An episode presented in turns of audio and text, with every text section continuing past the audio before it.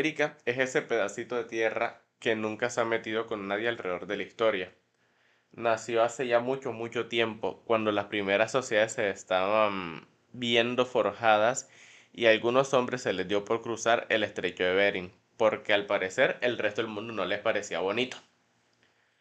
En principio se encontraron con grandes lagos en el norte y unas grandes planicies que facilitaron las construcciones de caminos. También encontraron un río que permitió el transporte de mercancía, pero algunos de esos tipos dijeron no. siguieron caminando hacia el sur y eventualmente encontraron el desierto bravo, pues de lo que hoy sería México, eh, las vastas junglas centroamericanas y casi impasables montañas en lo que hoy es Sudamérica. Y siguieron caminando hasta encontrar casi el fin del mundo.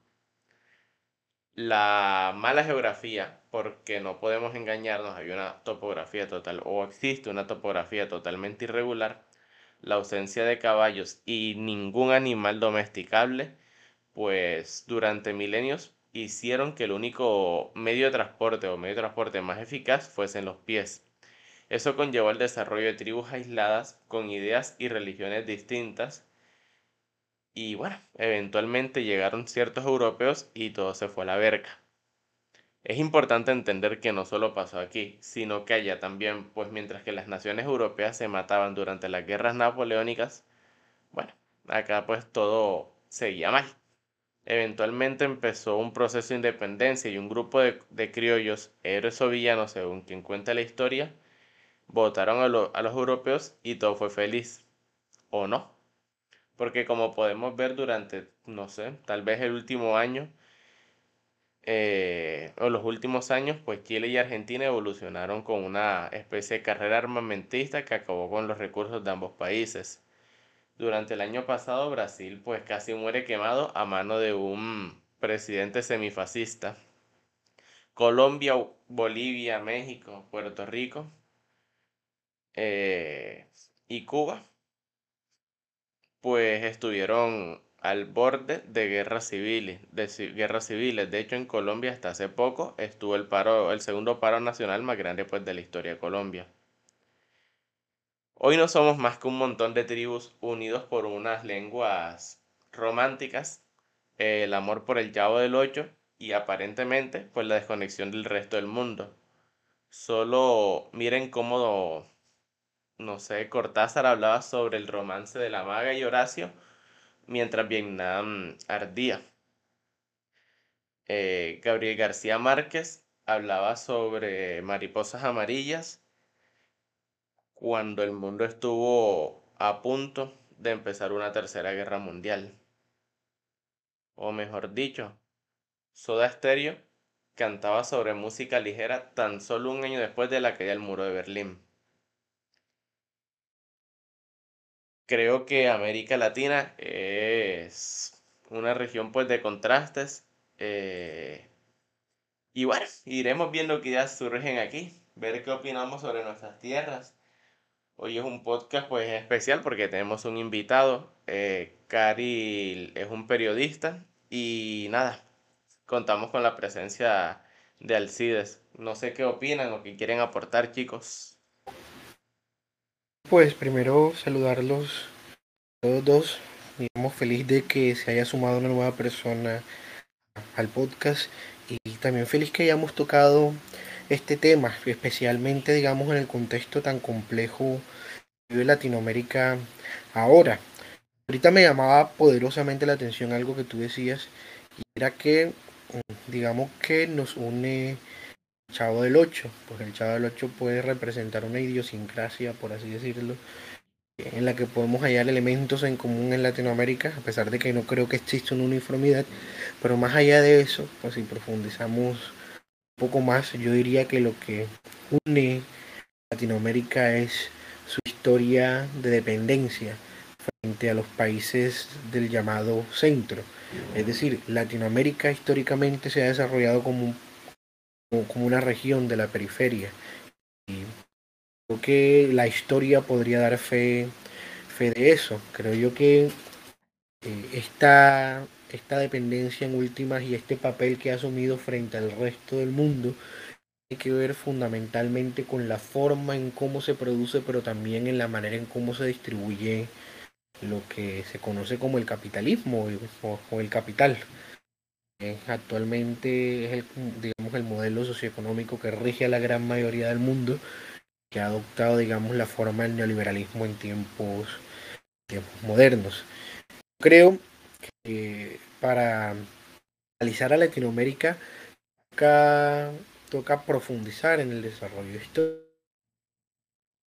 y hay varios autores que pueden digamos dar cuenta de, ellos a mí particularmente me gusta uno que se llama Esquimor él divide en un texto suyo que es muy interesante que se llama Historia contemporánea de América Latina el desarrollo económico si se puede llamar desarrollo eh, de Latinoamérica en cuatro fases ¿sí? la primera fase es una fase eh, que él ha llamado el inicio del crecimiento basado en la exportación e importación. Es decir, eh, Latinoamérica se inserta en los mercados mundiales producto de tener altas riquezas pero en materia prima.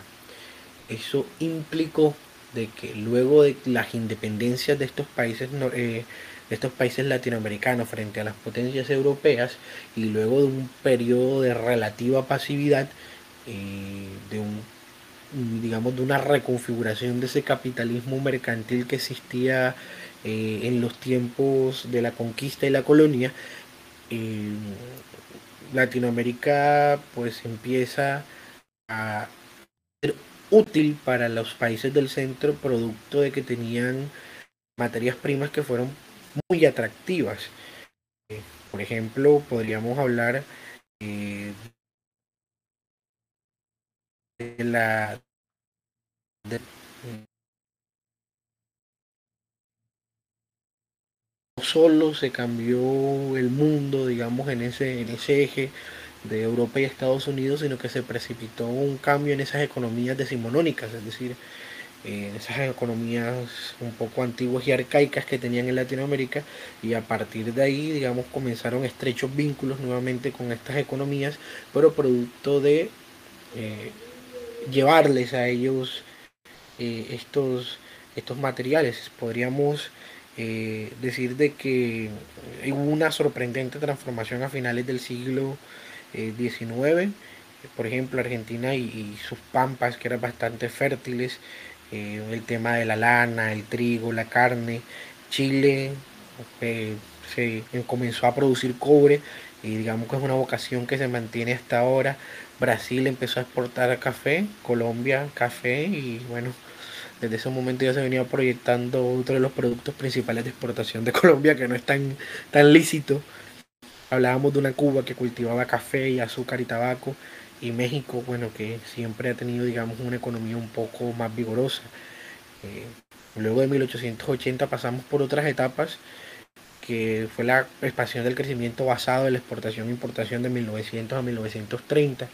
Con la crisis del capitalismo en 1930 viene un periodo, eh, digamos, en que Latinoamérica intenta industrializarse, pero no puede, producto de que la tecnología había que importarla. Entonces nosotros no podemos industrializarnos si la tecnología toca traerla de Europa. Es decir, transformar la materia implica en últimas eh, que nosotros tengamos las formas para hacerlo, los métodos y los medios, eh, además de la técnica. Y si nosotros nos toca estar trayendo o importando esa maquinaria que, por ejemplo, transforma ese cobre o ese coltán en una pila, pues nosotros definitivamente no nos vamos a industrializar nunca y por eso eso fracasa. Eso es una de las, esa es la tercera fase de la que habla este autor que yo les estaba mencionando. Y por último lugar está un estancamiento eh, digamos, de esa economía y nuevamente un crecimiento basado en la sustitución de importaciones. Eso fue ya como de la década del 1960 a 1980. Lo que quiero decir es que Latinoamérica ha tenido una historia de dependencia económica de las potencias del norte en la medida de que eh, siempre hemos sido el granero de ellos. Nosotros solamente damos la materia prima, ellos transforman la materia prima y no, nunca hemos tenido la capacidad de industrializarnos porque no tenemos la, la tecnología. Cuando intentamos hacernos nos endeudamos, pero aún así nos sigue pegando súper duro las crisis, las crisis que existen en el mundo. Entonces yo creo que una primera premisa para tener en cuenta es que Latinoamérica o la historia de Latinoamérica es una historia de dependencia económica, pero también de violencia, producto de mantener, digamos, esta dependencia del status quo que jugamos en el capitalismo mundial. Díganse un poco las dictaduras en Chile, en Argentina respondían a esto. Por ejemplo, podríamos hablar de la estrecha relación que existía entre, entre, entre la Junta Militar eh, entre las juntas militares y estos gobiernos del norte, pero bueno, al mismo tiempo, bueno, a excepción de Argentina que, que, su junta militar se, digamos, tuvo dificultades o problemas con Margaret Thatcher, que es la gran, digamos, pensadora del neoliberalismo, pero fue producto de una discusión con las Islas Malvinas.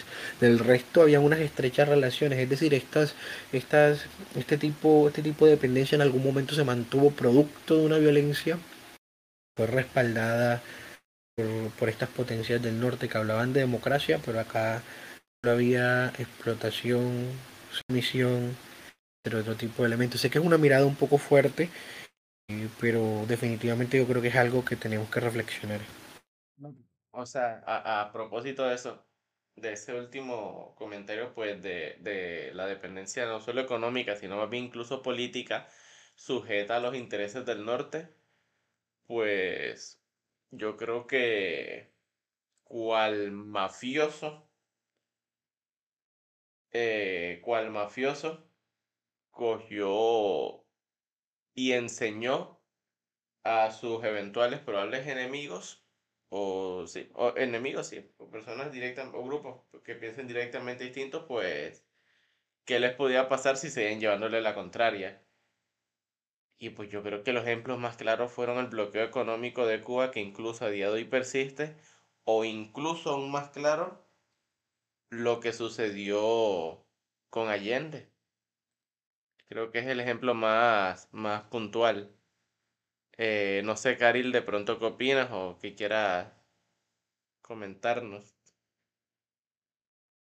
Eh, bueno, sí, eh, saludando a todos nuestros oyentes. De verdad que es un honor por fin estar aquí.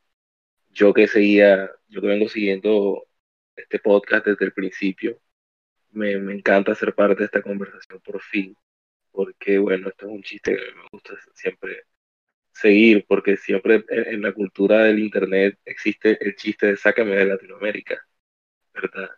Y, y, es curioso porque me defines como periodista, David, pero es la primera vez que estoy ejerciendo la carrera desde que me gradué, la verdad.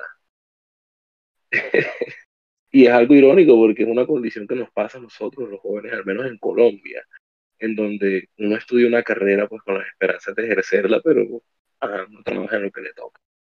Porque por desgracia la cosa, o sea, es todo, sí, todo, todo está como, como conectado a mí me encanta mucho la historia. Y, lo que dice así es muy cierto. O sea, es una historia de dependencia, una historia de violencia. Y bueno, yo eh, actualmente me estoy, estoy afianzando mis conocimientos en, en la historia de, de, la región de Latinoamérica donde me ha tocado vivir mis 26 años de vida, que es el Caribe, lo cual es la región yo creo yo más diversa que tiene Latinoamérica. Porque si uno se da cuenta, están las tres Antillas mayores, que son Cuba, Puerto Rico, Haití y República Dominicana. Y están las Antillas menores, que son Santa Lucía, la Granadina, San Vicente, eh, las Bahamas, inclusive las Islas Vírgenes de Estados Unidos, eh, Curazao, Naire, me entender. Hay una riqueza cultural en solamente el Caribe que para mí es la puerta de entrada a toda Latinoamérica, creo yo. Y de hecho lo fue. Uno se pone a analizar, eh, Colombia encontró la isla de Quisqueya, que hoy en día es Haití República Dominicana. Él le puso la española, como en honor a la corona que le patrocinó el viaje que él, que hizo como con un salto de fe, ¿verdad? Que le cayó como anillo al dedo a España, interesantemente.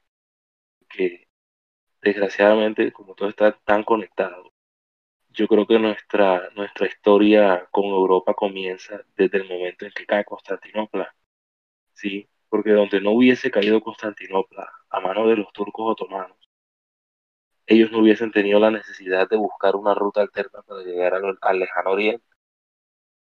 Y, y bueno, y es, y es algo que siempre me pregunto, o sea, ¿cómo Colón llegó a esa idea de decir, oye, y si por el otro lado? pues si hacia el oeste, pasa, ¿verdad? Eh, bueno, como yo toco temas más culturales, sí es, eh, ah, para mí sí me, siempre se me hace como reflejo integrando toda la cultura, cómo tiene que ver todo eso. Eh, sí. La verdad es que... Dale, dale, dale. No, dale, dale. No, no, no, procede. Qué pena contigo. Ok, ok. Este, bueno, sí, ah, siguiendo con los puntos CIE, porque tocó varios muy interesantes, por ejemplo, las etapas del desarrollo económico de Latinoamérica. Eh, eso, eso, por ejemplo, eso, por ejemplo, para mí viene desde el principio, desde el principio, porque aquí comenzaron a extraer la materia prima desde, la colonia. Te puedo hablar desde el caso del Atlántico, porque el autor que estoy leyendo actualmente es del Atlántico y su especialidad fue la geografía histórica del Atlántico. ¿Cómo así? Él analizó los patrones de población de los pueblos que hoy en día existen en el Atlántico. Lo que él hizo fue buscar en los archivos de los archivos del Archivo General de la Nación aquí en Colombia y el hombre ha sabido desenmarañar toda nuestra historia sin darse cuenta. Y muy curiosamente, eh, su nombre es, era José Agustín Blanco Barros. El Barros, el apellido Barros, ese apellido se puede encontrar desde la época de la expedición de Heredia, en 1533, que fue cuando nos descubrieron a nosotros específicamente. El man es descendiente de toda esa gente. Y el man, sin quererlo, se dio cuenta, así, estudiándolo todo. Y aquí había un desorden, o sea, decirte que la riqueza, o sea, la riqueza, la primera riqueza que las potencias europeas comenzaron a extraer de nosotros fue la división misma de la tierra. La, división misma de la tierra, porque el sistema de las encomiendas era básicamente eso. Bueno, sí, como este pueblo de indígenas es muy grande, para acabarlos a todos, supuestamente, bueno, vamos a hacer que trabajen para nosotros, que nos paguen en la especie. Y pues nosotros les introducimos la fe y la moral cristiana, ¿verdad? Y lo que ellos no tuvieron en cuenta fue eso, que el estilo de vida de ellos, o sea, ellos impusieron ese estilo de vida estacionario, ese estilo de vida que, que estaba muy pensado en la geografía europea, que nunca se dieron cuenta de que aquí el clima, ¿cómo les diría? El, clima aquí te tira a matar, ¿no? Pues si, no te, si a ti no te mata el chikungunya, el poco de cosas, aquí te mata el huracán, ¿sí? Y de hecho, ese fue uno de los problemas que, que ellos enfrentaron al principio, ¿sabes? Porque ellos no sabían nada de esto, ¿verdad? Por ejemplo, lo que hoy es Barranquilla, eh, eso era un varadero de canoas. Eso ni siquiera era un lugar fijo de vivienda de los indígenas. Era un lugar de paso donde ellos dejaban sus canoas para pasar a la Ciénaga de San Martín, hoy en día la Ciénaga Grande de Santa Marta. Y era, y era hasta un sitio de trueque, pero resulta que por cosas de la vida terminó siendo la ciudad de Barranquilla, que tiene el problema de que cada vez que llueve se forman unos arroyos que parecen ríos, pero es porque nunca nos pusimos a analizar nuestra propia geografía, sino que nos tocó asumir lo que nos dejaron, o sea, decir, la cosa fue así y así tiene que hacer. Pero nunca pensamos en que, ¿por qué, será que aquí no vivía gente?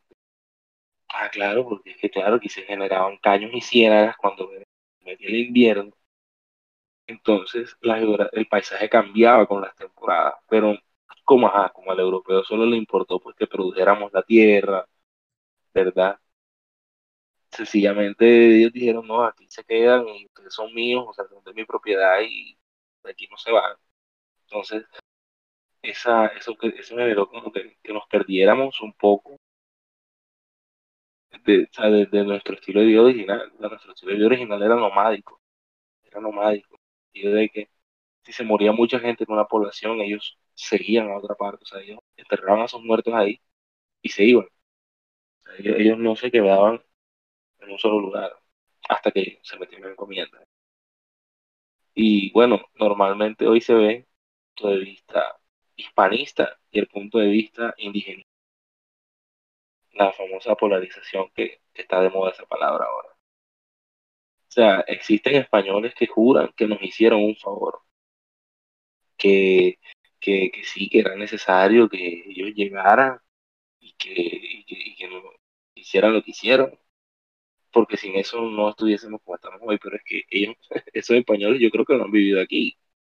Entonces ellos lo dicen como si ellos no tuvieran una crisis ahí que tienen personas, creo yo, que según lo que yo he visto en la red social TikTok. La red social TikTok te muestra, según el algoritmo que tú creas, eh, eso te muestra contenido que te puede gustar y muchas veces acierta, ¿verdad? Y lo primero que yo vi en TikTok fue jóvenes de Puerto Rico que estaban asumiendo su nacionalidad, no solamente, sino que también estaban asumiendo su etnia taína. Que muchos afirman que los taínos en realidad no los extinguieron, los españoles, lo que pasa es que ellos se escondieron y los dieron por muertos. Pero que ellos siguieron ahí. Y si tú analizas la historia de Puerto Rico, Puerto Rico dejó de ser colonia española en 1898. No fue, no fue tan lejos. Fue de los últimos países en, en completamente independizarse de España, pero ¿para qué fue eso? Porque ahora son básicamente una colonia norteamericana. Y, y sí, o sea, viendo todo eso, uno se pone a pensar, ¿de verdad las cosas han cambiado? ¿O seguimos? Entonces, eso pasó, sí, hace mucho Creo pasó que- el... Dale. Hay, hay una idea que no creo- yo creo que efectivamente las cosas han cambiado, pero han cambiado en su forma, ¿sabes? Porque eh, me parece muy interesante lo que dices porque hace poco ya una, una noticia en, en México, el Partido Revolucionario Institucional, el PRI, digamos, es un partido con gran relevancia en México, eh, había venido en últimas históricamente asumiendo ciertos papeles de, de, de- de gobierno también, eh, se estuvo reuniendo con eh, líderes de Vox, que es un, digamos, partido de ultraderecha eh, española. El, tipo, digamos, más representativo del Vox es un man que se llama Santiago Ascal. Y él es un anticomunista declarado, pero aparte, digamos, de sus esfuerzos por eliminar todo lo que todo lo que él llama comunismo, porque entre otras engloba cualquier cosa que sea, digamos que sea totalmente ajena a la propiedad eh, privada y digamos al sistema de cosas actuales como comunismo, eh, el tipo utiliza una categoría o utilizó en esta última reunión una categoría que se llama la iberoesfera, ¿sí? Eh, uno podría en un primer momento no verle intenciones aviesas a este tipo de categorías, porque bueno, digamos históricamente o internacionalmente e internacionalmente siempre han habido digamos esfuerzos por reunir eh, digamos a todos estos países que tienen conexiones eh, históricas eh, y del lenguaje. Por ejemplo, está la Commonwealth de Gran Bretaña que une, digamos, en términos culturales a Canadá, eh, Australia, dos economías mayores del mundo, pero también un sinónimo, un sinnúmero de islas regadas en todo el mundo y también dependencias de la corona, o está la francofonía, que también es un esfuerzo, eh, digamos, impulsado por Francia para poder eh, estrechar lazos culturales con, con todos estos países que fueron, fueron algunas de sus colonias.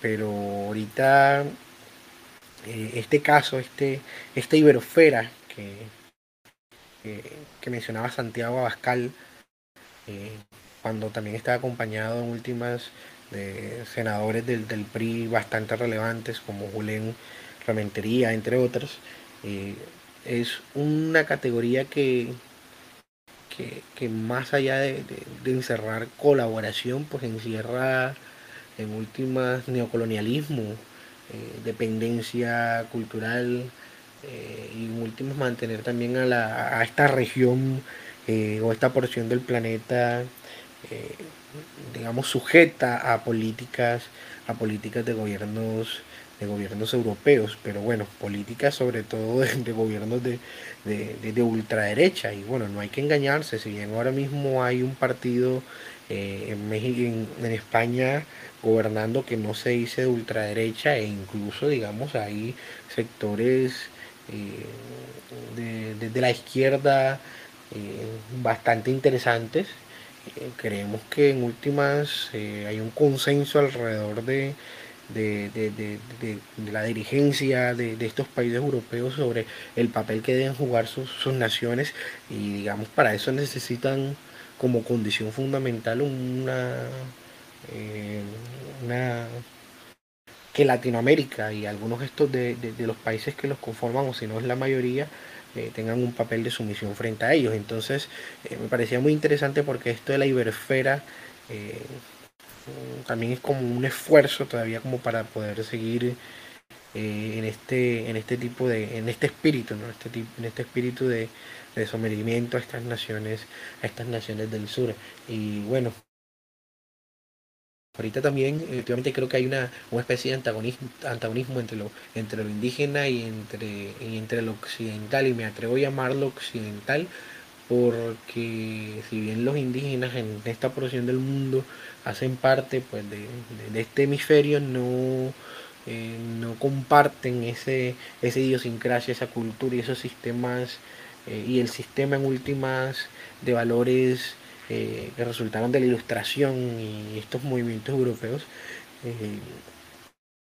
que hemos adoptado nosotros como lo que conocemos como occidente sino que en últimas eh, eh, hay, una, hay una distancia, una distancia enorme entre, entre, entre lo indígena y entre nosotros y, creo que sí, en cierta forma hay cierta, cierta confrontación que de, pronto eh, no se ha hecho tan explícita producto de que hay una suerte de invisibilización a todas estas culturas, a todas estas formas de pensar, de ver el mundo diferentes, todos estos constructos jurídicos que se apartan eh, digamos, de, lo, de, nuestras, de, nuestra la forma en cómo hacemos el derecho, entre otras cosas, pero creería yo, atreviéndome a hacer una, una digamos, una, una afirmación atrevida, pues atrevida, que en algún momento esas contradicciones pueden llegar a, a, agravarse un poquito más, a pesar de que, digamos, esta población es mucho, mucho menor,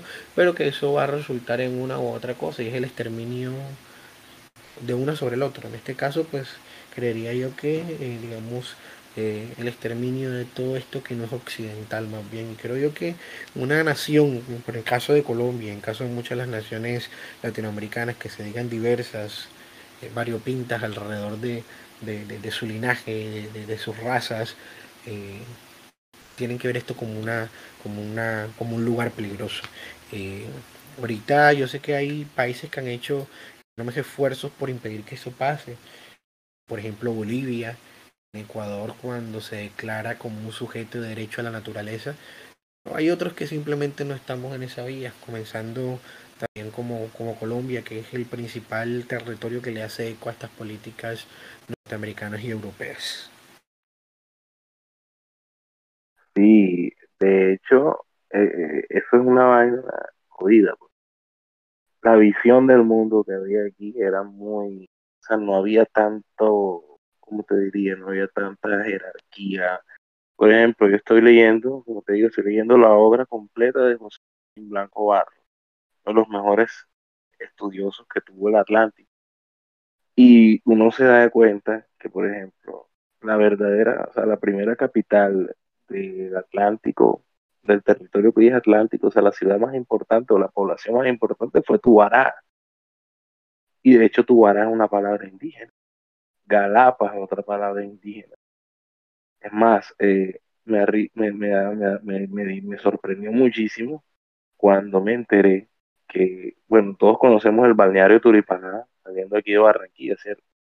Resulta que Turipaná era el nombre de una población indígena nosotros sin saberlo hemos llevado eh, muchos aspectos de nuestra cultura indígena, pero con nuestro sistema educativo nos, nos enseña todo desde el punto de vista de que sí, que, que, que, que Colombino nos descubrió y ya nos hizo pues, nos trajo la civilización y toda la cosa, ¿verdad?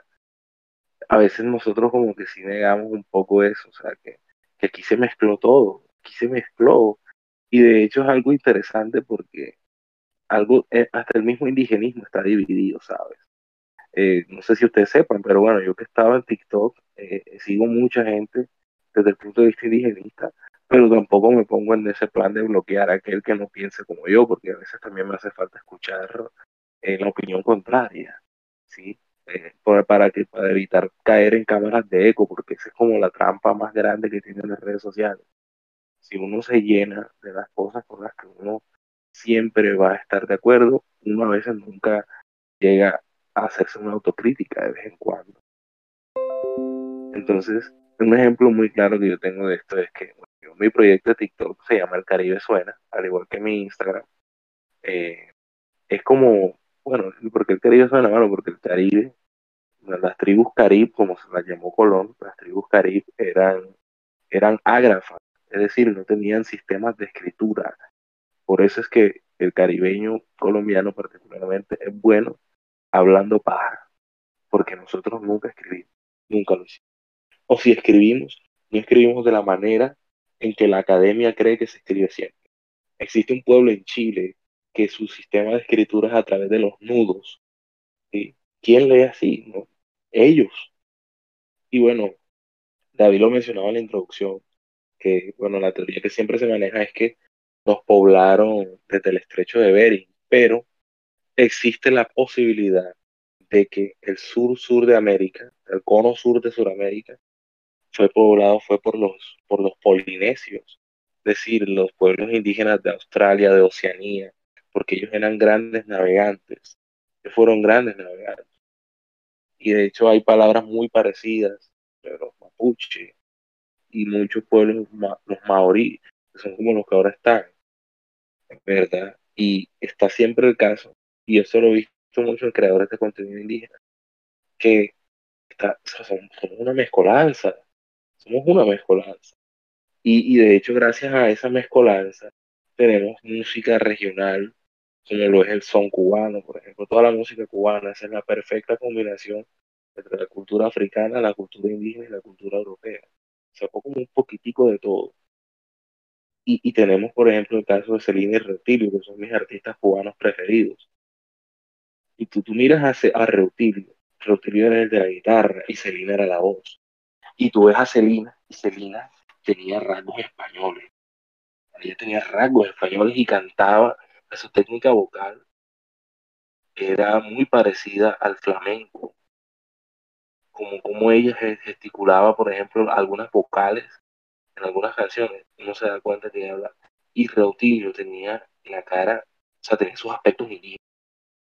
Y tocaba la guitarra como ningún otro y, esa música de ellos es, espectacular, a mí me encanta porque es muy melodiosa, pero tiene un ritmo muy chévere y tú sabes ahí que está todo eso mezclado. O tenemos el idioma español, tenemos la melodía indígena y el ritmo africano. O sea, todo eso se combina. Y el mejor ejemplo, elevado a la máxima potencia, es la Fania All Stars. ¿Verdad? Lo único que le tengo que criticar a la Fania All Stars fue el hecho de que ellos quisieron monopolizar, o sea, cayeron en el juego capitalista y quisieron monetizar a como de lugar. Y eso terminó costándole la vida, por ejemplo, a Héctor Lavoe, el mejor artista que ellos tuvieron, de los mejores, pues. imagínate tú decir quién es el mejor de la Fania. Se preguntar cuál es el. O sea, eso es algo muy subjetivo, eso es algo muy de uno. Pero ese ritmo de vida que llevaron eh, nos llevó a eso, nos llevó a, a los excesos, por ejemplo. Y todo se debe porque, bueno, Johnny Pacheco y Jerry Masucci, que son los fundadores de la FARC, eh, ellos, ellos crearon eso porque dijeron, sí, está bien, esta, esta cultura es chévere, y esto es algo que muy poca gente no sabe. muy poca gente de nuestra edad, pues, porque los, mayores, claro que lo saben. los mayores que les gusta la música saben que la música salsa que salió de los años 70 para acá, toda esa música es en realidad covers de música cubana. ¿Qué hizo Jerry Masucci? Que Jerry Masucci es de ascendencia italoamericana. Él prestó servicio militar en la base de Guantánamo, en Cuba. Y allá fue donde comenzó a escuchar la música, ¿verdad? Chévere. Él, quedó con ese gusto. Y en Nueva York conoce a Johnny Pacheco. ¿Qué pasa con Johnny Pacheco? Johnny Pacheco nació en Santiago de los 30 Caballeros en República Dominicana. Su papá, señor, no me acuerdo el nombre del papá de Johnny Pacheco, pero el papá de Johnny Pacheco era director de orquesta y tuvo, de la, y tuvo la mejor orquesta de la República Dominicana en los años 40. ¿Qué pasó?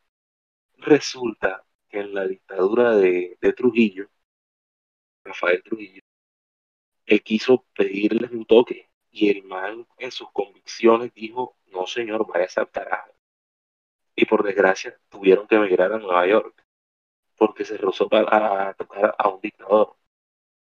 Y bueno, resulta que en Nueva York Johnny Pacheco coge un viaje musical porque él llega a los barrios marginales, o sea, los latinos llegaron a los barrios marginales de Nueva York, al Bronx, ¿verdad? a Harlem, y de hecho hay un Spanish Harlem, ¿verdad? Y, y de hecho por eso es que también la salsa neoyorquina es muy violenta, porque ellos combinaron cosas del jazz, cosas de los ritmos cubanos.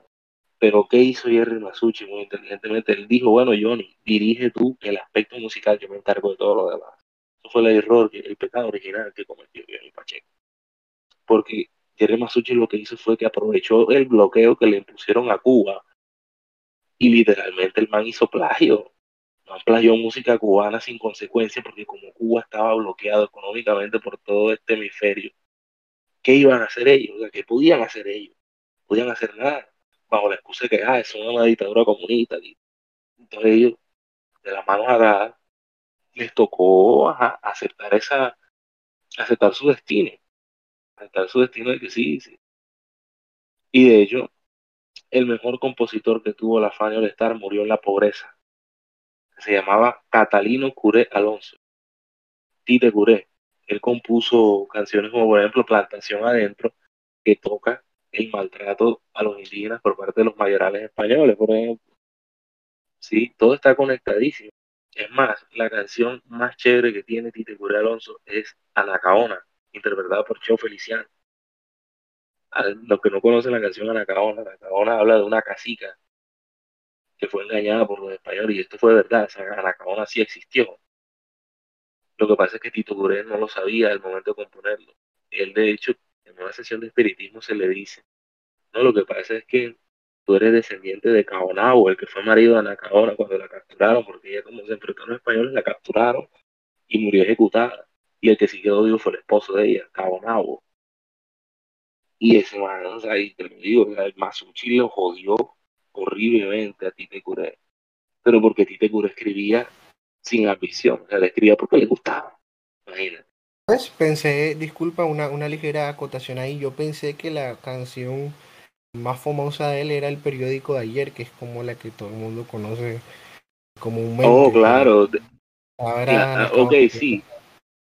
Es que ese, eso es lo que te digo, mira, él compuso tantas canciones que todos los a los palos más grandes que ha dado la salsa. Los compuso él, imagínate.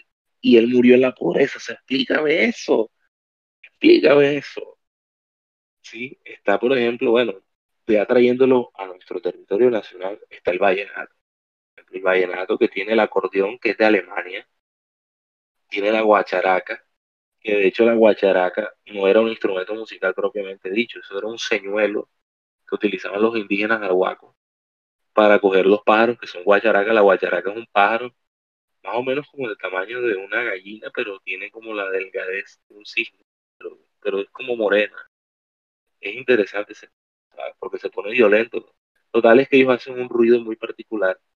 Entonces uno de los indios cogía con la guacharaca y, la, y hacía un sonido muy parecido. La frotaba despacio. Y, ah, ah, ¿tú sabes que eso suena? Ah, ah. y el otro la cazaba y estaba la caja, que la caja, es, la caja sí es africana, la caja es africana. Toda la percusión de Latinoamérica creo que viene de África. O sea, si acaso las maracas, por ejemplo, que son semillas, eh, por ejemplo, está el chequeré. El chequeré es, una, es como una especie de maraca que era indígena cubana, los areitos. Los areitos. Los areitos que eran las reuniones indígenas. Entonces, por ejemplo, volviendo a Celina y Roti, ellos, ellos como son cubanos, ellos tocan eh, la santería, lo cual es un tema tabú, porque como la mayor parte de Latinoamérica creció bajo la tradición católica, entonces, lo que no es católico es malo, es diabólico, satánico.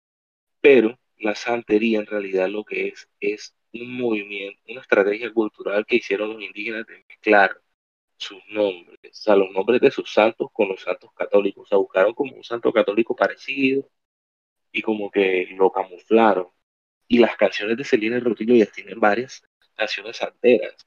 Por ejemplo, está San Lázaro, que si tú escuchas San Lázaro, el título dice San Lázaro, pero la canción está cantada en Yoruba, que es el idioma de Nigeria, de la tribu Yoruba de Nigeria. Y, y, y, tú, y, tú, y lo único que dicen en español es Padre mío, San Lázaro, pero ella canta es Babalú Aye, Babalú Aye, que es el nombre, el nombre Yoruba de eso. Está también Santa Bárbara, que es el, el primer éxito que ellos tienen y yo creo que es la canción que más ha pegado de ellos. Imagínate, esa canción tiene casi 80 años. ¿Cierto? y la canción se llama Santa Bárbara y esa sí la cantan en español. Pero está la particularidad de que el coro dice que viva Chango, que viva Chango, que viva Chango, señores. ¿Verdad? Está eso, por ejemplo. Ellos le cantan a varios orishas, pero le ponen el nombre católico como para no causar, como te digo, como para hacer, como para recordar eso. O sea, que, aquí la mezcla de culturas es algo que, que, está tan interiorizado en nosotros que a veces lo damos por sentado o a veces no caemos en cuenta de, que nosotros llevamos varias culturas. Y para mí, esta es, mi, esta, es mi, esta es mi opinión más polémica, pero para mí la capital del mundo no es Nueva York, la capital del mundo para mí es el Caribe. Es el Caribe. O sea, en el Caribe se hablaba, se habla holandés, se habla francés, se habla inglés, se habla español y hay un barrio en Panamá donde nada más se habla chino, el barrio chino de, de la ciudad de Panamá. La diáspora china de Panamá, o sea, es un pedacito de China. Y Panamá está en el carajo. Así que se las dejo ahí, o sea, como dice yo, se las dejo ahí para que, para que ustedes piensen, o sea,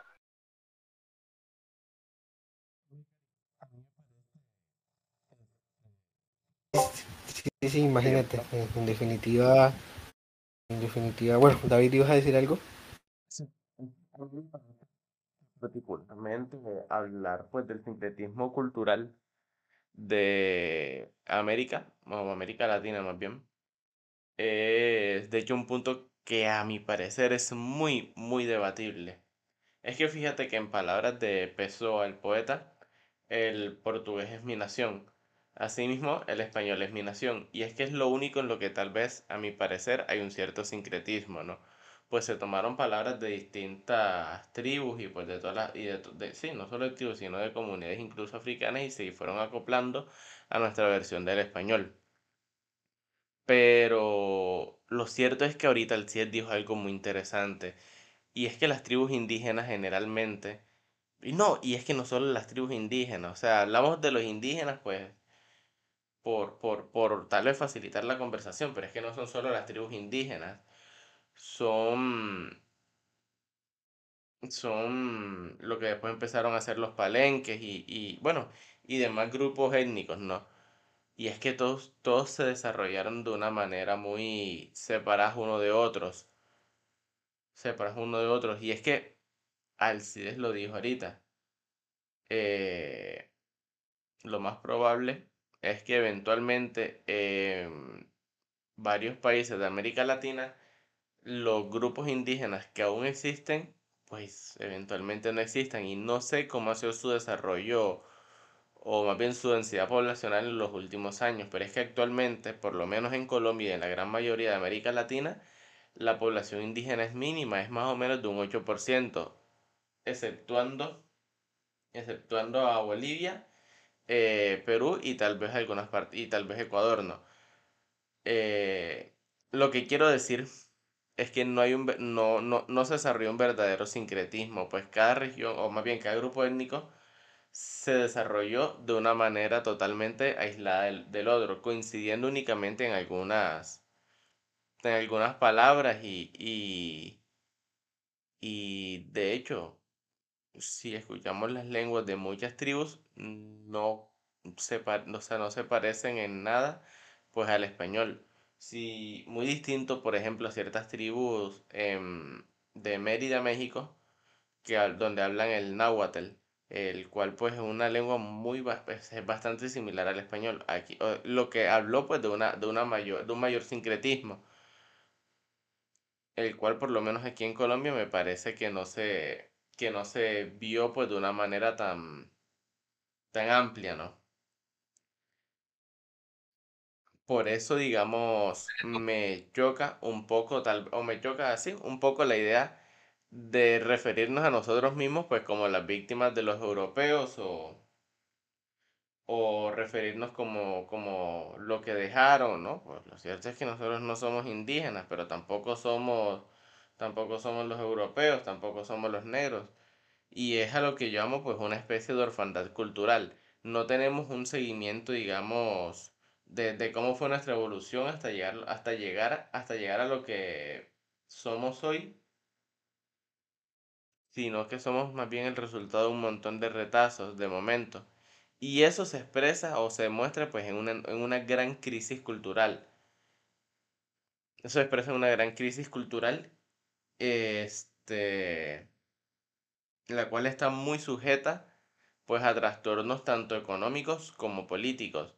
Y es que solo vean cómo pues América Latina se ha venido estancada durante esta última cuarta fase pues de su desarrollo económico, se ha, sí, se ha venido, se ha visto estancada no solamente económicamente, sino de hecho también social, socialmente. Pero me parece a mí que es que es eso, está muy sujeto a un trastorno de identidad. Y es que, como podemos ver de pronto en Bolivia, donde la población indígena es más o menos un 30 o un 40%, cuando llegó un presidente, o sí, una figura política que se convirtió a sí mismo como un símbolo indígena y creó una, una identidad pues de indígenas, siendo que ellos por una más amplia densidad poblacional pueden reconocerse a sí mismos como tales, crearon políticas dirigidas hacia ellos. Y eso se expresó pues en una, en una disminución em, en una disminución pues en, en, la, en lo que vendría a ser el concepto pues de pobreza absoluta, ¿no? Mejoró la calidad de vida, hubo mayor aceptación pues de su cultura y bueno, eventualmente pasó lo que pasó durante el último año, ¿no? Sujeto más a procesos sociales que, que, que a otra cosa. Pero indiscutiblemente, se, gracias pues a una figura que, que se acercó al desarrollo de una identidad, pues me parece que hubo un enorme progreso tanto económico como social. Cosa que no ¿Sabes qué? pues. Sí, ¿Sabes qué? Me parecía, bueno, me, me quedé reflexionando mucho sobre, sobre el término que utilizaste de orfandad, pero luego utilizaste trastorno. Y particularmente yo preferiría el término trastorno, entendiendo de que cuando uno habla de, orfa- de orfandad, habla pues de estado de, de orfandad, es decir, una condición de huérfano. claro. Y, y en este caso yo creo que nosotros no hemos sido huérfanos culturalmente, creo que al contrario, podemos verlo desde dos perspectivas. Hemos sido poderosamente permeados por otras culturas al punto de llegar a, ver o a existir una mutilación propia de lo que nosotros podríamos considerar lo que, lo que es ser latinoamericano, pero eh, también por el hecho de que eh, cuando se habla de trastorno, que también fue otra categoría que tú utilizaste y me parece más eh, se habla más bien de un cambio o una alteración que, que puede ser significativa. Entonces, eh, me gusta más el término, el término, el término trastorno, porque yo creo que podríamos estar hablando de un trastorno, trastorno constante o una, una, o un trastorno sistemático de lo que es ser latinoamericano, producto de, de- una influencia externa que más allá de, de asimilarse un concepto como la de cosmopolitan es más bien creería yo, y repito, eh, condiciones de la misma, de la misma condición de dependencia que vivimos. Quería como, como acotar eso solamente, David, qué pena. Entiendo. No, y, y muy interesante eso que como mencionas de un trastorno de identidad, pasa. Pero yo sigo indigenistas norteamericanos, y a diferencia de los norteamericanos a los norteamericanos, obviamente está en la potencia colonizadora. Y yo en TikTok, yo hice un video, sabes que TikTok está, eh, ustedes saben que está eso de los, de los incentivos, donde te hacen una pregunta. Entonces está el, dime algo que opinas, pero no dices porque te tiran mucho hate al decir. Bueno, yo seguí el de una chica, puertorriqueña también, de estas nacionalistas, como te digo, donde ella preguntaba, bueno, ¿cuál es tu momento histórico favorito y por qué? Y yo, bueno, yo dije, bueno, tiene que ser es la invasión de Cartagena por parte de los ingleses. Ah, yo dije, ay, ¿por qué? Hombre, porque los ingleses perdieron, ¿sí?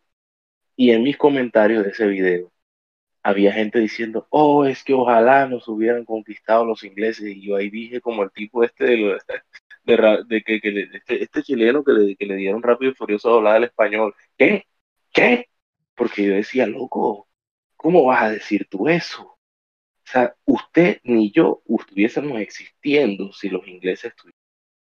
O sea, nuestra cultura no hubiese sido tan rica, porque ellos se segregaron tanto que ellos, o sea, eso se les está eh, viniendo encima. ¿En qué sentido? En que están dando cuenta de las atrocidades que cometió la iglesia en el momento en que llevaron a muchos niños de los de sus tribus o de sus reservas, los llevaron a escuelas internados y nunca volvieron. Nunca volvieron. Y de hecho, el estereotipo del indígena borrachón en Norteamérica viene a raíz de eso, porque tú sabes que es que tu hijo se vaya a un colegio supuestamente y que aprender y que nunca sepas más de él. eso, eso lo deja a uno mal, propenso a adicciones, ¿verdad? Pero no, aquí quieren que nos hubiesen conquistado porque después no les hubiese tocado aprender inglés en el colegio. Hombre, háganme un favor. Sí, o sea, si bien los españoles no hicieron, no fueron ángeles, porque esa es la otra. Los españoles que defienden el hispanismo o la hispanidad, dice, ellos dicen, no, pero es que, es que imaginaos si os hubiese conquistado los ingleses se hubiese matado, pero sí, pero los españoles violaban a las indígenas, entonces, o sea, ustedes no son mejores, o sea, ustedes por qué se creen que son mejores. Sí, o sea, por Dios, ¿cómo van a salir con eso? Sí me van a entender. Y en ese video donde yo, donde yo decía, hey, como así que, así que tú hubieses preferido que te conquistaran los ingleses, yo ahí dije, hey, ustedes tienen que dejar de mirar a los europeos como la cúpula de la civilización. Esa gente no se cae bien entre ellos. Esa gente no se tolera ni a ella misma. Hace un siglo, los problemas internos de Europa se, se salieron de control a tal punto que metieron a todas sus colonias y por eso es que le decimos guerra mundial. O sea, ¿cómo, cómo vas a decirme tú que lo mejor que dio la, la mayor evolución intelectual? Eso es pura carreta. Eso es pura carreta. O sea, el elitismo académico es algo muy fregado también. O los autores latinos o sea, no nos toman en serio pero porque no son del norte global, porque, sí, no es lo mismo con, o sea, a la gente le cree a un estudio, de, por ejemplo, de la Universidad de Oxford, a un estudio sacado de la Universidad del Norte. Ese, es un sesgo involuntario que nosotros tenemos que a veces no nos hemos dado cuenta. Pero es porque, es porque es eso, lo que decía Alcides al principio. O sea, la supremacía se impuso y nosotros no hemos salido de ahí mentalmente y también lo decía así, cambiaron la forma. Miren, yo no soy esclavo hoy en día, como mis antepasados antes de yo, porque mi abuela sí tiene presencia indígena. Ey, pero, pero yo estoy haciendo un trabajo tercerizado. O sea, un trabajo que no quieren hacer los norteamericanos y les sale más barato contratar personal aquí en Colombia. O sea, ha cambiado la forma. El principio sigue igual. ¿sí? Entonces es como una cosa que a mí a veces me, desarma la cabeza y me la vuelve a armar. Porque, porque esto, porque yo digo, sí, oye, sí, esta gente no se tolera a sí misma. O sea, sus, fronteras están, mejor dicho, y, ellos se odian entre, ellos. Nosotros, nosotros tampoco es que hayamos sido unas palomas mansas, porque ese es el argumento que ellos siempre tienen para tirarle a los indígenas. No, pero es que ustedes se sacrificaban al sol, que no sé qué, que sí sé cuál.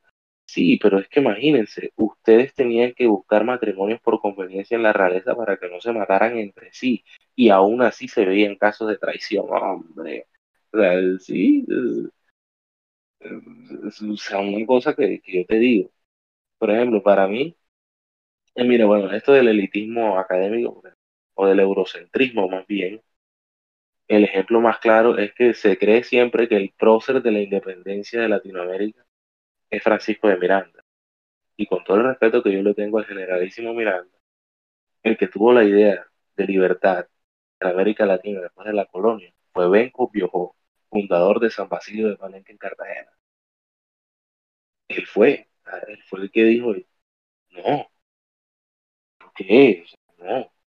Y lo que decía ahí, la creación de los palenques, que de hecho ese, ese, ese también es un fenómeno interesante, el fenómeno de los cimarrones.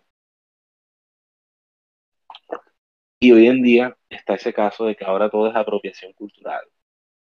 ¿Sí? O sea, si bien uno tiene que saber que uno no puede, por ejemplo, eh, monetizar, o sea, mejor dicho, yo estoy en contra de la mercantilización de la cultura, porque la cultura no es un producto, la cultura es algo que se vive, la cultura es muy difícil de definirlo como un producto.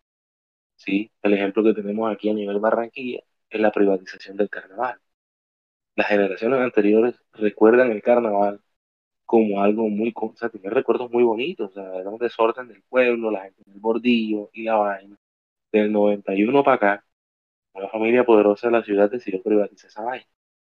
Y de ahí para adelante, todo eso ha sido ¿Me entiendes? ha sido por ganancia.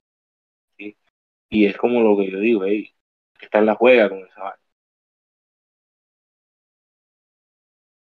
Así, uh, o sea, tenemos que, o si nosotros mismos no asumimos nuestra propia identidad cultural, vamos a seguir dejando que estos círculos académicos todos pomposos definan nuestra cultura por nosotros.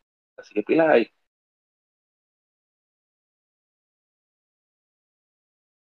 En, definitiva es una, una reflexión eh, muy interesante y más allá de una reflexión, una, una necesaria advertencia.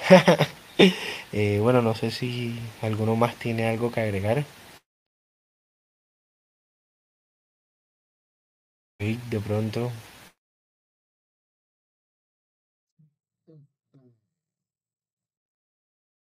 Hay varias, hay varias cosas que debemos tener en cuenta cuando hablamos pues de, de, de la relación, más bien el proceso colonial de España y pues Inglaterra, ¿no? No, o sea, no, no, no, no defiendo pues las colonias inglesas, desde luego, pero hay que entender algo, y es que cuando ellos llegaron a Estados Unidos y encontraron un proceso, o más bien un estado eh, social completamente distinto del que encontraron los españoles aquí. Cuando llegaron los ingleses a Estados Unidos, ellos encontraron ya pues no sé, una, unas tribus en un estado posapocalíptico casi, eh, donde ya su población había sido francamente disminuida. De hecho, hay literatos ¿no? que nos dicen pues que tan solo por las enfermedades eh, la población indígena se redujo en un 98%. Es decir, asumamos que encontraron más o menos el 2%, por los ingleses, ¿no? Encontraron únicamente el 2% de la población que encontraron los españoles. Entonces, a ver, el proceso de colonia de Estados Unidos no solamente, o sea, no solamente fue extraccionista, sino que más bien fue una invitación hacia otros países europeos a colonizar también, con el fin pues más bien de ocupar espacio, eh, de ocupar espacios y pues fomentar lo que más adelante o lo que ellos consideraban pues parte del desarrollo económico pues de parte de su de su imperio, ¿no? Por otro lado, lo que pasó pues acá en su, bueno, diría, iba decir en Sudamérica, pero en América, el resto de América, en América Latina, es que mientras que los ingleses facilitaban el ingreso de o la inmigración pues de otros europeos o de otras naciones europeas, los españoles limitaban eh, la inmigración pues de otras regiones. Ellos asumieron que esta tierra era suya, debía seguir siendo suya y desde los sus recursos debían y de los sus recursos serían exclusivamente suyos continuando, digamos, ese fenómeno de apocalipsis pericolonial, ¿no?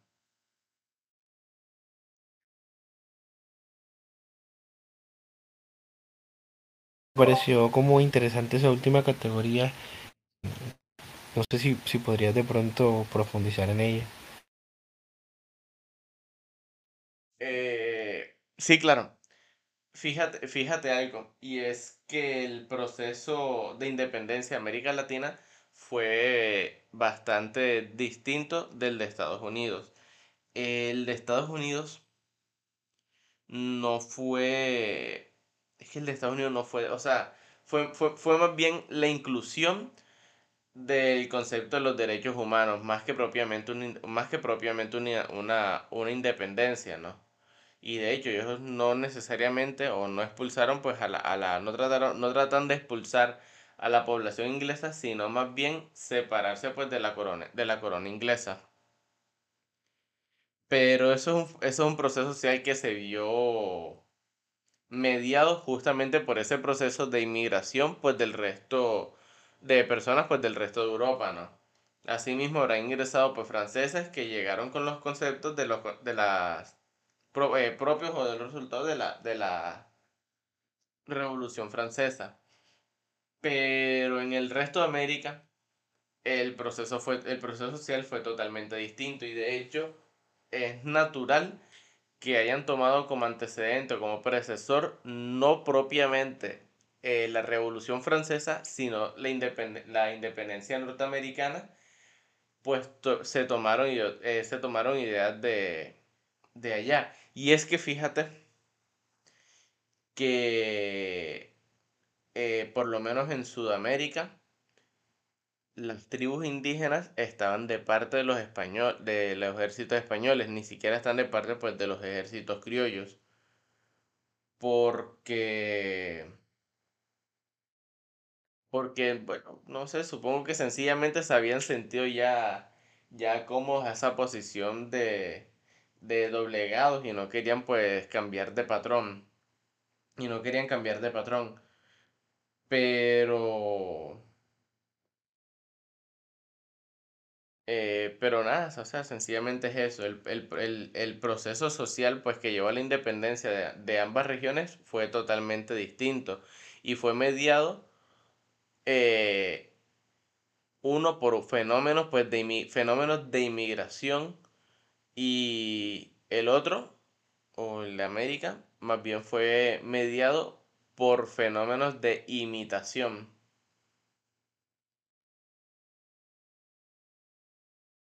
No sé si, me dio a entender con, con esta idea. O sea, sí, de hecho, eso es lo que nos enseña a nosotros, que nosotros nos inspiramos de los norteamericanos para independizarnos. Pero yo creo que todo el mundo olvida que en Latinoamérica, o sea, los norteamericanos, listos, se independizaron en 1793. Ok. Pero todos olvidamos que en Latinoamérica el primer país en tomar su independencia fue ahí. Y fue una rebelión de esclavos, compadre.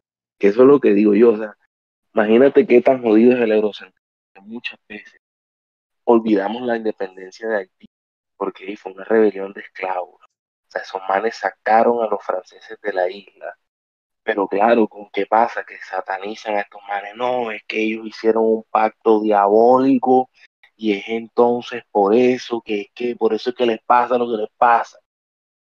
Eh, y, y, uno se pone a pensar y es que los grupos a veces quedaron, o sea, yo a veces siento que los grupos quedaron ardidos con nosotros. Porque, por ejemplo, si lo traemos a Colombia, nos venimos a Colombia, Antonio Nariño estuvo preso por la traducción escueta, pero traducción del francés al español de la Declaración de los Derechos Universales del Hombre. Tuvo 10 horas de debate con la Santa Inquisición y su argumento ganador fue que la iglesia, sin conocer estas tierras, se declaró dueña de estas tierras y, por ende, Dios, o sea, literal, él cogió y usó el argumento del motor principal. Tú sabes que Santo, creo que Santo Tomás de Aquino o San Agustín, no recuerdo bien cuál es, que es el, el filósofo que propone que el motor principal de todo, motor primordial de todo es Dios. Y que bueno, o sea, que fue a través de ese proceso de pensamiento que él dijo, y saben que deberíamos, deberíamos independizarnos de la Porque, ¿qué pasa? Aquí, por ejemplo, también está el sistema del sistema de castas, ¿cierto? Por ejemplo, lo que decía David es que los ingleses no encontraron eh, a toda la, población indígena en su apogeo, ¿cierto? Y, eso está, o sea, sí, en cierta medida está, en lo correcto. Pero lo que, lo que se olvida a veces también es que eh, no sabemos con exactitud qué pasó. O sea, lo que nos toca valernos es de lo escrito, ¿sí? Y hay veces que lo que está escrito puede, puede estar sujeto a, ¿cómo es que te digo? A, a, sesgo. Exacto, exacto. Sí, definitivamente el ejercicio de elaboración de la historia, a pesar de que tiene pretensiones científicas, eh, no, no, necesariamente es imparcial, es decir, siempre hay una valoración o un nivel de subjetividad de los historiadores. Y en este caso podríamos hablar de que también existen unas historias hegemónicas. Y esas historias o esos relatos hegemónicos más allá de, de historias, esos relatos hegemónicos se invisibilizan, destruyen, eh, digamos, las realidades que, que sufrieron, digamos, muchos pueblos lo, largo, a lo largo de la historia. Y tú mencionabas algo que es muy interesante y es como lo no es occidental o con lo que no entra en esta idiosincrasia, en estas creencias, es satánico.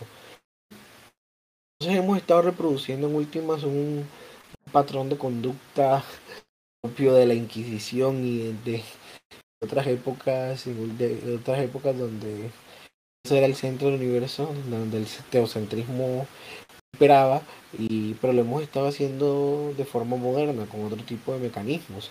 Ahorita también hablabas un poco de la salsa, es usual, por ejemplo, acá en la ciudad donde vivimos nosotros, que cuando se pongan se ponen ese tipo de canciones que hacen referencia a santos, por ejemplo, acá se diga no, no pongas eso porque eso es santería, eso es del demonio, pero no se entiende en últimas también como una religión, como una forma de expresión. Y sí, también, también se justifica, por ejemplo, todo lo que le pasa a Haití porque es que ellos creen mucho en santos, pero no, no, no, no se relata en últimas la historia de colonización, la pobreza, la corrupción y todos esos males sociales que afligen, que son productos humanos, son humanos, demasiado humanos, diría yo.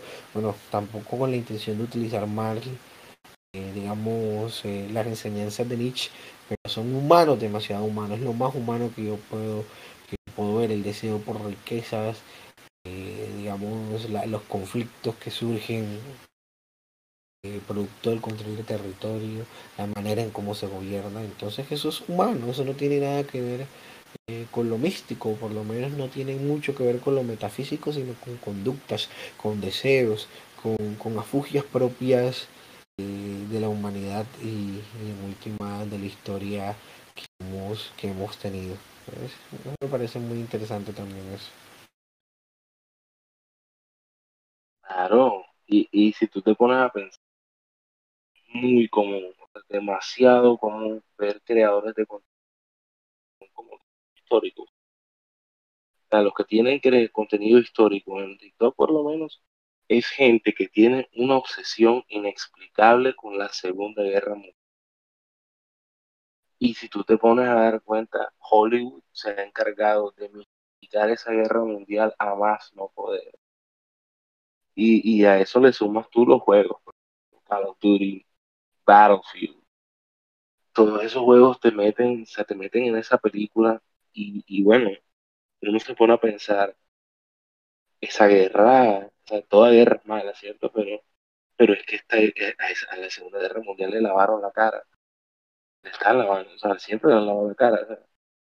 sí, no, tal, que que había que acabar con Hitler.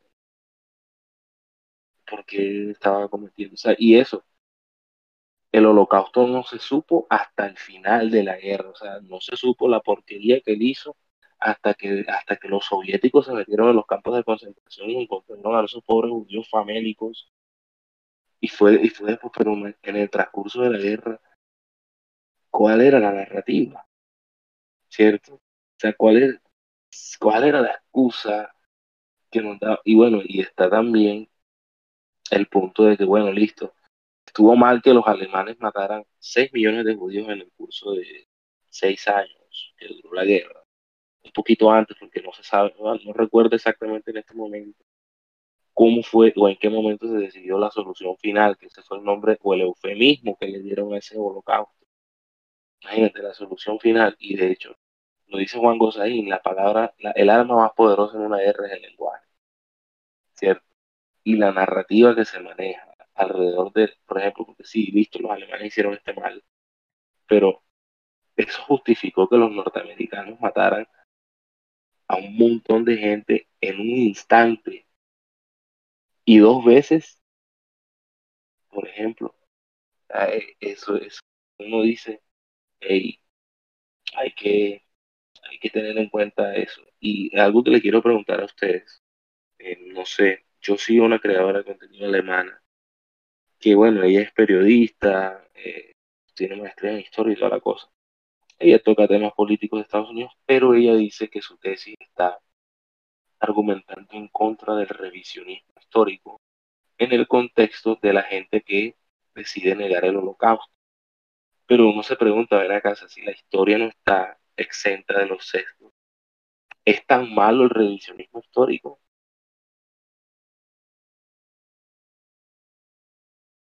No se trata de revisionismo, ¿sabes? Es que creo que la historia, la ciencia en sí misma es un conjunto de conocimientos sistemáticos que siempre van a estar susceptibles de verificación y por lo tanto todo conocimiento científico o conocimiento que tenga pretensiones científicas, en el caso de la historia que es una disciplina y no una ciencia en sí misma, eh, podría, podría estar susceptible de verificación. Entonces no se trata tanto de revisionismo, sino de una, digamos, un ejercicio claro que, tiene que hacer cualquier disciplina para comprobar que la información pues es lo más veraz posible. Ahora bien, me hiciste acordar mucho una película que se llama Denial o Negación en español. Es una película eh, donde una profesora, una historiadora que en últimas eh, se dedica a, relatar el, holocausto, entra en un profundo debate con un historiador eh, llamado David Irving, que es negacionista del holocausto. Esta, esta, película es una maravilla porque en última, en el desarrollo, eh, en el desarrollo del juicio, eh, los abogados, pa, tampoco quiero hacer como spoilers a quienes nos están escuchando, eh, pero los abogados no se dedicaron como a tratar de, eh, digamos, posicionar argumentos del orden pasional o incluso en algún momento apartaron a algunas personas del juicio que estuvieron sufriendo en Auschwitz y en otros campos de concentración, sino que se dedicaron a ubicar datos o, datos que, que, fueran, digamos, comprobables.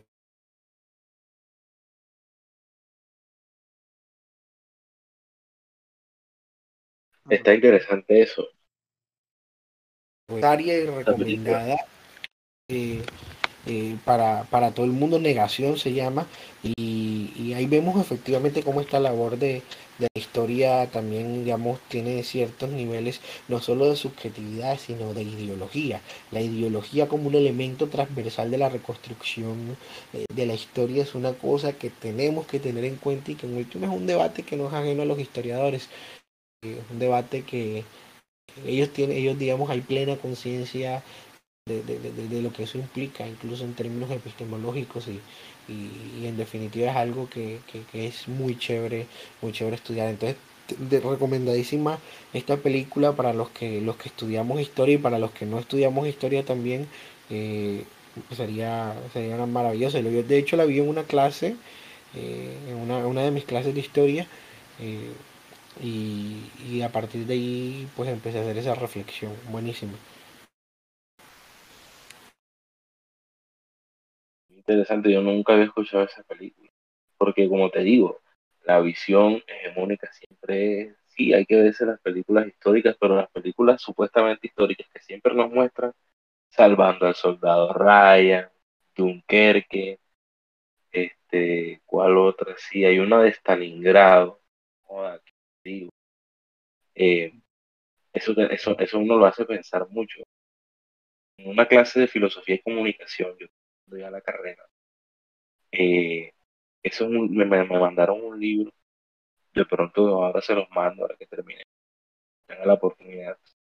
El libro recolecta eh, como te digo, ese libro recolecta testimonios tanto de alemanes como de otras personas, gente que vivió la guerra, pero en distintas eh, perspectivas. Y definitivamente uno concluye que la guerra es una desgracia. Y de hecho, culturalmente hablando, eh, Latinoamérica y Japón no son tan diferentes. Japón, por ejemplo, tenía la limitante de que era una isla, una serie de islas, ¿cierto? Que bueno, que ganaron un auge después de que ellos se abrieron al mundo y toda la cosa. Pero date cuenta, dense cuenta cómo, eh, cómo el contenido que se crea en Japón, el contenido más popular del Japón es el anime. Y cómo aquí consumimos mucho anime en Latinoamérica. O sea, cómo esas historias resuenan tanto con nosotros. Porque la historia de Japón es hasta más violenta que la nuestra. Imagínate, ellos, llevaban matándose entre ellos mucho antes. Mucho más de lo que españoles llevan, llevaron aquí en esta conquista. Ellos duraron bastante tiempo dándose reo, compadre. O sea, y, y eso los, o sea, les, ha dado un cierto nivel de inflexión a ellos, a ellos porque el mejor caso es Naruto.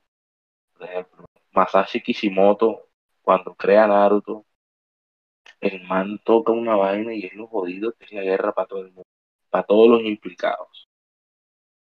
Y, y, no sé si sea spoiler, no sé si ustedes vean anime, no sé si a ustedes les importa tan siquiera un spoiler. Pero, por ejemplo, ¿de qué te sirve, por ejemplo, ser el personaje o ser alguien tan habilidoso si te toca tomar decisiones difíciles porque estás en una guerra. La decisión que tiene que tomar Itachi, Itachi Uchiha, de, de salvar a su aldea, sacrificando a todo su clan, pensar de lo, revuelto que es la guerra. Y esta es una frase que salió de Grand Theft un juego que es considerado, pues mejor dicho, la causa número uno de la, violencia en el mundo segundo los medios sensacionalistas, pero la guerra es donde los jóvenes y necios son convencidos por dos viejos y amargados de matarse los unos a los otros. Eso lo dice el protagonista de un gran auto. Y de hecho, esta historia de este personaje, al igual que el personaje del Japón, del anime, al menos en el contexto de Naruto, o sea, gente que ha visto la guerra desde una edad muy temprana. Y aquí se ha visto esa vaina la universidad al principio. Y salimos de un conflicto de 50 años. Apenas hace 5. Hace 5 años salimos de un conflicto que duró 50. La imagen de violencia de Colombia viene desde mucho antes también de la, las cuestiones de la guerrilla, porque hubo la violencia bipartidista. este país ha vivido en guerra con la misma vaina que Japón y lo mismo que los Balcanes porque este protagonista de Grand Theft es de los Balcanes y él vivió la guerra de los Balcanes, supuestamente ya. Y uno dice, pues madre. O sea, que sí a entender, la historia no se repite, pero sí rima consigo mismo. Es como la reflexión que yo siempre me llevo de, este tipo de, de contenidos, porque las historias, ya sean de ficción o tan ficción, siempre llevan un elemento personal y es lo que a mí me, me ha encantado estudiar mi carrera, que yo puedo describirles técnicamente cosas que yo he sentido. Por ejemplo, yo soy un gamer, llegado gamer porque yo juego Play desde que tengo uso de la razón, David lo sabe. Yo descubrí Metal Gear Solid. ¿Qué es Metal Gear Solid? Metal Gear Solid es un juego de espionaje. O sea, no es el típico juego donde pium, pium, toma, plomo, pra, pra, pra como diría Maduro, pum, pum, pum, eh, droga, sexo pornográfico, ¿cierto? Este juego es muy reflexivo, o sea, pero tiene unas mecánicas, o sea, no, que tú eres un agente de, tal y tú tienes que hacer extracción, o sea, te tienes que esconder en el monte, te vales de camuflaje, si me da a entender, eso te engancha en el aspecto técnico del juego, o sea, cómo tú juegas el juego. Pero cuando tú entiendes la historia de ese bendito juego, pues madre, sea, imagínate, ese juego es creado por Hideo Kojima, ¿cierto? Es japonés y es un juego antiguerra, pero es un juego de guerra. ¿Sí? Y Dios mío, o sea, yo jugué, sin saberlo, jugué el primer juego de esa saga cronológicamente. O sea, el que iba primero cronológicamente. Y después jugué los demás. Y cuando tú armas ese rompecabezas completo y la complejidad de esa historia, tú dices, este es un juego antiguerra. Se puede mostrar el mejor soldado que dio el siglo XX, pero después tú entiendes por qué el se vuelve un mercenario. Un mercenario antiimperialista, de hecho, porque este protagonista se vuelve supuestamente el malo y tú quedas diantre, ¿sabes? Uno, empieza como a revisarse esas cosas que uno le dice. Una chévere.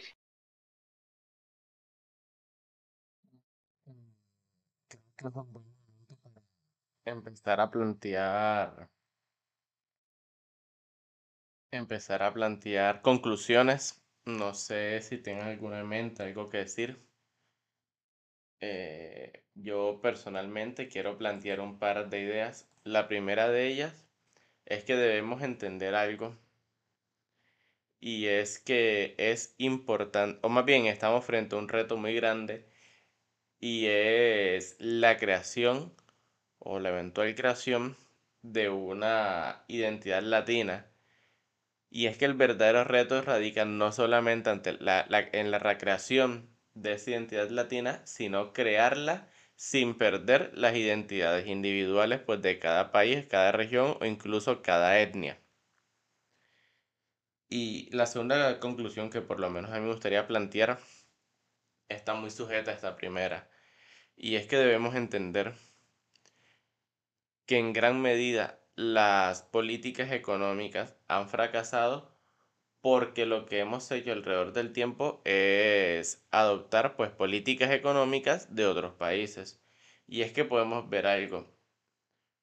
Eh, no podemos, o más bien una política económica liberal, pues como similar a la, a la de Europa, pues están destinadas a fracasar aquí. Pues cuando nacieron dichas políticas, estaba claro pues que la topografía de Europa permitió la creación pues de grandes caminos, pues Europa son básicamente planicias que permitieron la comunicación entre pueblos, el intercambio pues de recursos y un desarrollo digamos equilibrado pues entre cada, cada eh, región de los distintos países. No podemos tomar tampoco eh, posiciones neoliberalistas como la de Estados Unidos, siendo que el gran portento económico de este país pues radicó en el beneficio pues de la toma de recursos pues tras la Segunda Guerra Mundial, no tomados desde luego mayormente de, de Alemania es imprescindible para un crecimiento social, eh, demográfico y desde luego económico, el crear una nueva identidad cultural e, eh, y económica sujeta a nuestras condicionantes demográficas y topográficas. O mejor dicho, pues el desarrollo de una identidad. No sé si Alcides, Caril tenga alguna conclusión que nos quieran brindar.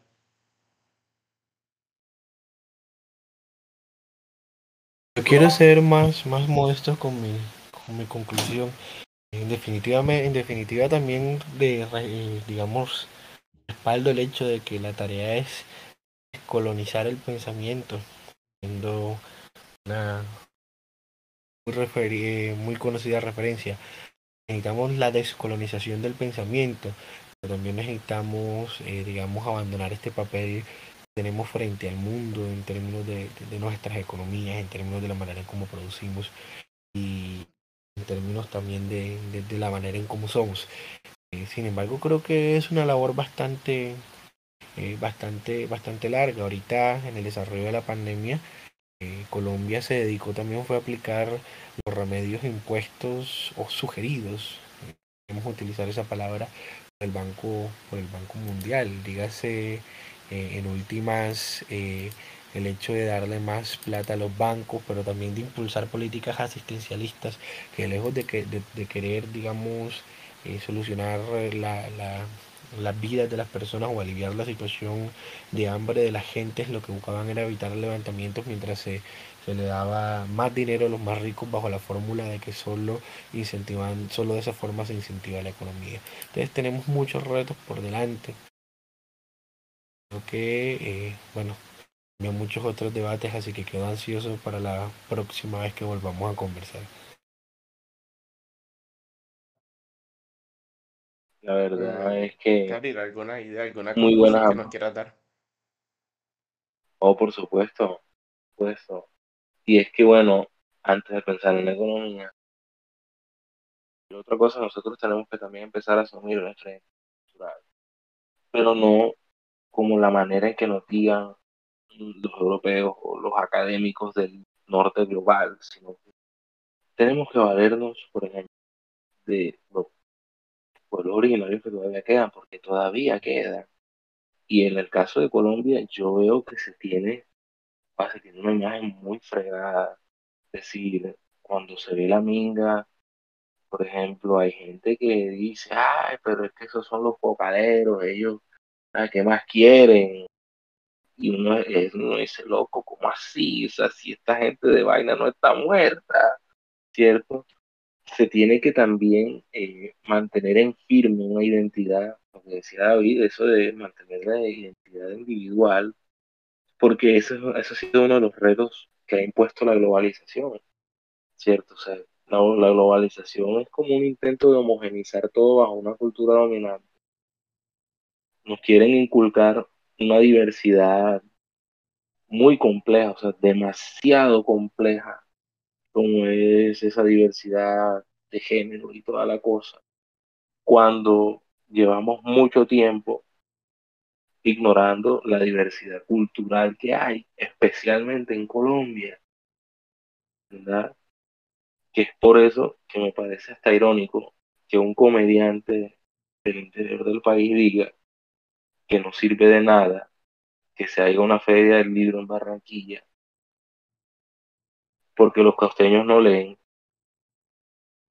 ¿Y cómo es posible que el Nobel más merecido que tiene este país se lo haya traído el hijo de un telegrafista de Aracataca? ¿Ves? O sea, por Dios. tenemos que, tenemos que replantearnos muchas cosas. pero tenemos que comenzar con eso, asumir quiénes somos. ¿Quiénes somos? Somos hijos de esta tierra. De a África ya no podemos volver. ¿Cierto? por desgracia, en el caso del Atlántico, no sabemos quién, cuál es exactamente nuestra tribu, pero estamos aquí y estamos ahora.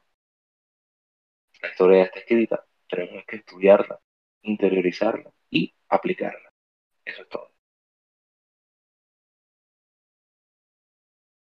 Bueno, eh, no siendo más, agradezco, agradecemos mucho a todos los que nos estén escuchando. Eh, y nada, estamos probando una nueva eh, forma de grabación. Estamos pues por diversos motivos grabando pues vía virtual. Y estaremos atentos pues a cualquier tipo de recomendación, pregunta o comentario. Así que muchísimas gracias nuevamente a todos. Y gracias a ustedes y bueno, gracias también por escucharnos a todos, todas los que bueno se toman el tiempo de escucharnos hablar un ratico. Eventualmente, Karil, también muchas gracias a ti y nada, esperamos tenerte nuevamente por acá. A ustedes por la invitación